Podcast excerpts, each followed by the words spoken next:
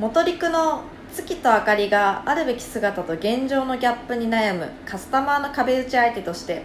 圧倒的当事者意識を持ちながら二次元ネタでよもやまするラジオ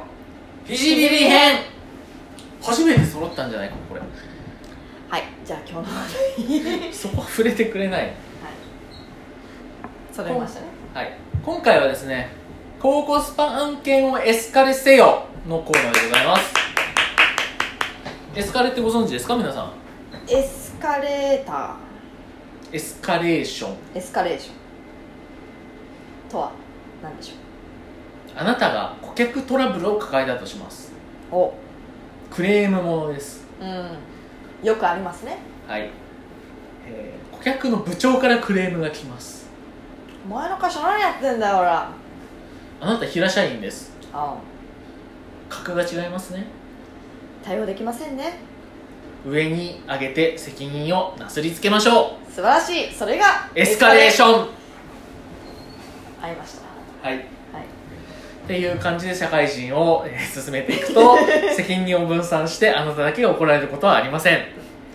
大事ですねエスカレーションは早ければ早いほど有効ですなんかやばいなおかしいなって思ったらまずエスカレーですまずシェアをするまずしよすると上司はその時認識してたよねっていう話になりますうおかしいなって思っててもいいよねっていうねはい認識をしているのであればあなたの責任の範疇だよねっていう話になります素晴らしいこうして責任を分散していくというのが社会人の知恵でございますまあ、一応コーナーの目的としては高コスパ案件をエスカレーせよなのでちょっとどんな内容になるんですかねあかりさん世の中コスパの高い物事ってたくさんありますよね、あるね少ない費用対効果で、費用対効果よく聞いてたよえー最大の成果を得られる、 ROI リターンオンインベストメントはい本当ムカつくよねこういうことはねムカつくなあ使いたくないなあもうガンガン使ってる今の仕事ごめんなえさいーということでですねそういったコスパの高い案件は、まあ、ぜひ上にエスカレしようということでうまあ調子ではないですけれどもんうん、うん皆さんにシェアしていこうというコーナーでございますでももうこれを聞いてもらってる人たちは私たちにとっては上司同然ですよねお客様なんでお客様なんでクライアントなんでうんもうどんどんエスカレしていきたいとはいはいということで今回のテーマなんですけどドドンサイゼリア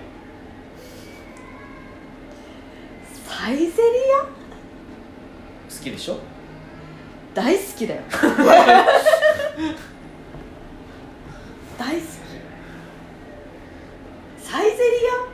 サイゼリアア大好きですけどまあ普段ファミレスに行かないという方、まあ、あるいは、うまあなんですかねんバーミヤン自だ自炊すとかるとかね自炊するとかね自分で作っちゃいますよとか作っちゃうとかバーミヤンとかそういううん他のファミレスに行かれるという方もいらっしゃると思うんですけど、まあ中でも抜群のコスパを誇るのはサイゼリアじゃないかというところで、まあ、その魅力を伝えていこうかなというのが今回のテーマでございますよなるほどあかりさん案件ですね私案件なんですけどでもサイゼリア持ち込んできたのはあかりさんですそやなうん発表してもらいましょうプレしていただきましょう最近サイゼリアって細かいお金の金額設定やめたんですよ知ってるそれツッキー知ってるさっき知ってるツッキーね知ったんですよニュースからコロナ影響ありましうてんお釣りのやり取りをレジでしたくないとその時間を少しでも削減しようということで今まで端数でちょっと安く見せた作戦を変えて霧のいい数字にするうん398円とかねと400円にするとかうん切りよくするっていうはいニュースにもちょっとなってましたよねえうえ現在ミラノフードで300円んうんあ300円なんだ300円へでえすこんな感じでこう急にいい数字にしてうん効果が上がったらしいですよあそうなの売り上げがでもさ398円ぐらいから、まあ、ちょっと上がってるわけじゃないですか実はですね商品によって値上げしたのもあるんですけど結構値下げしたのもあるんですようーんそうなんやで会計する側としても、うんなんかあのサイゼリア1000円チャレンジみたいなえ何それつまり1000円だけで食べれるように、切りよく頼むようになったみたいなお客さんがまあ、計算しやすいしね400円ってなったらねそうそうそうそう、うんでサイゼリアで1000円って結構十分な満足度が得られるわけですよ安いしね、はいそれで皆さん挑戦していくっていうことでう私も先日ん、チャレンジした1000円目指してうん地元のサイゼリアに行ってきたんですよその結果やいかにその結果やいかにと食べてるじゃないですかうん後ろの方で会話聞こえるんですよほ男性2人組でしたよう、うあのやたらフィジビリ行ってるん ですん、よおっと雲行きが怪しくなってきたぞフィジビリフィジビリとかリターンとか言い始めてああもうね飯がまずいのなんのって怪しい横文字やなこいつら元陸じゃねえかなと思ってあのフィジビリっていうの元陸ぐらいなんですよねあれあの他の会社と違う意味合いになってきますからねフィ通じジないビリです通じないですあのもともとフィジビリティっていう言葉でえあの実現可能性を示すための言葉なんですけどリクルートだけなぜかなんかお試しみたいな意味ありフィジビリティ言いますよねえええ UIUX の話してたんでこいつはリクルートホールディングスだなと思ってなるほどもうね速攻で店出ましたねえそこ聞いてってよそこ垂れ流す回じゃなかったの今ああでさプライベートで食事に来てまでさ日う元陸用語とか聞きたくないでしょん嫌だね嫌でしょ嫌だえちょっと心に余裕があったらあのホールディングスどうしてんのかなっていうので聞いちゃうけどねえ私ちょっと今週メンタル病んでたんで寒かったからね寒かっったからね寒くてなんかそろそろ俺死ぬのかなっていうメンタルだったんですはいよはいはいはい気温で死ぬっていう気温で死ぬなんかもうそろそろ年も年だしうん、うんなんかまずくないと思ってあの年も年って言っても20代前半ですね 今サバ読んだな20代前半おおあ後半だごめん間違えた本当に間違えた本当に間違えた間違えたごめん今サバ読んいや本だ当に間違えた20代後半だうわもうね私の口が20代後半じゃないって否定してる今否定してるね否定してる20代前半だと思ってるいややばいちょっと20後半ですそれは危ない後な半でございます死者誤入すると30認めちゃう代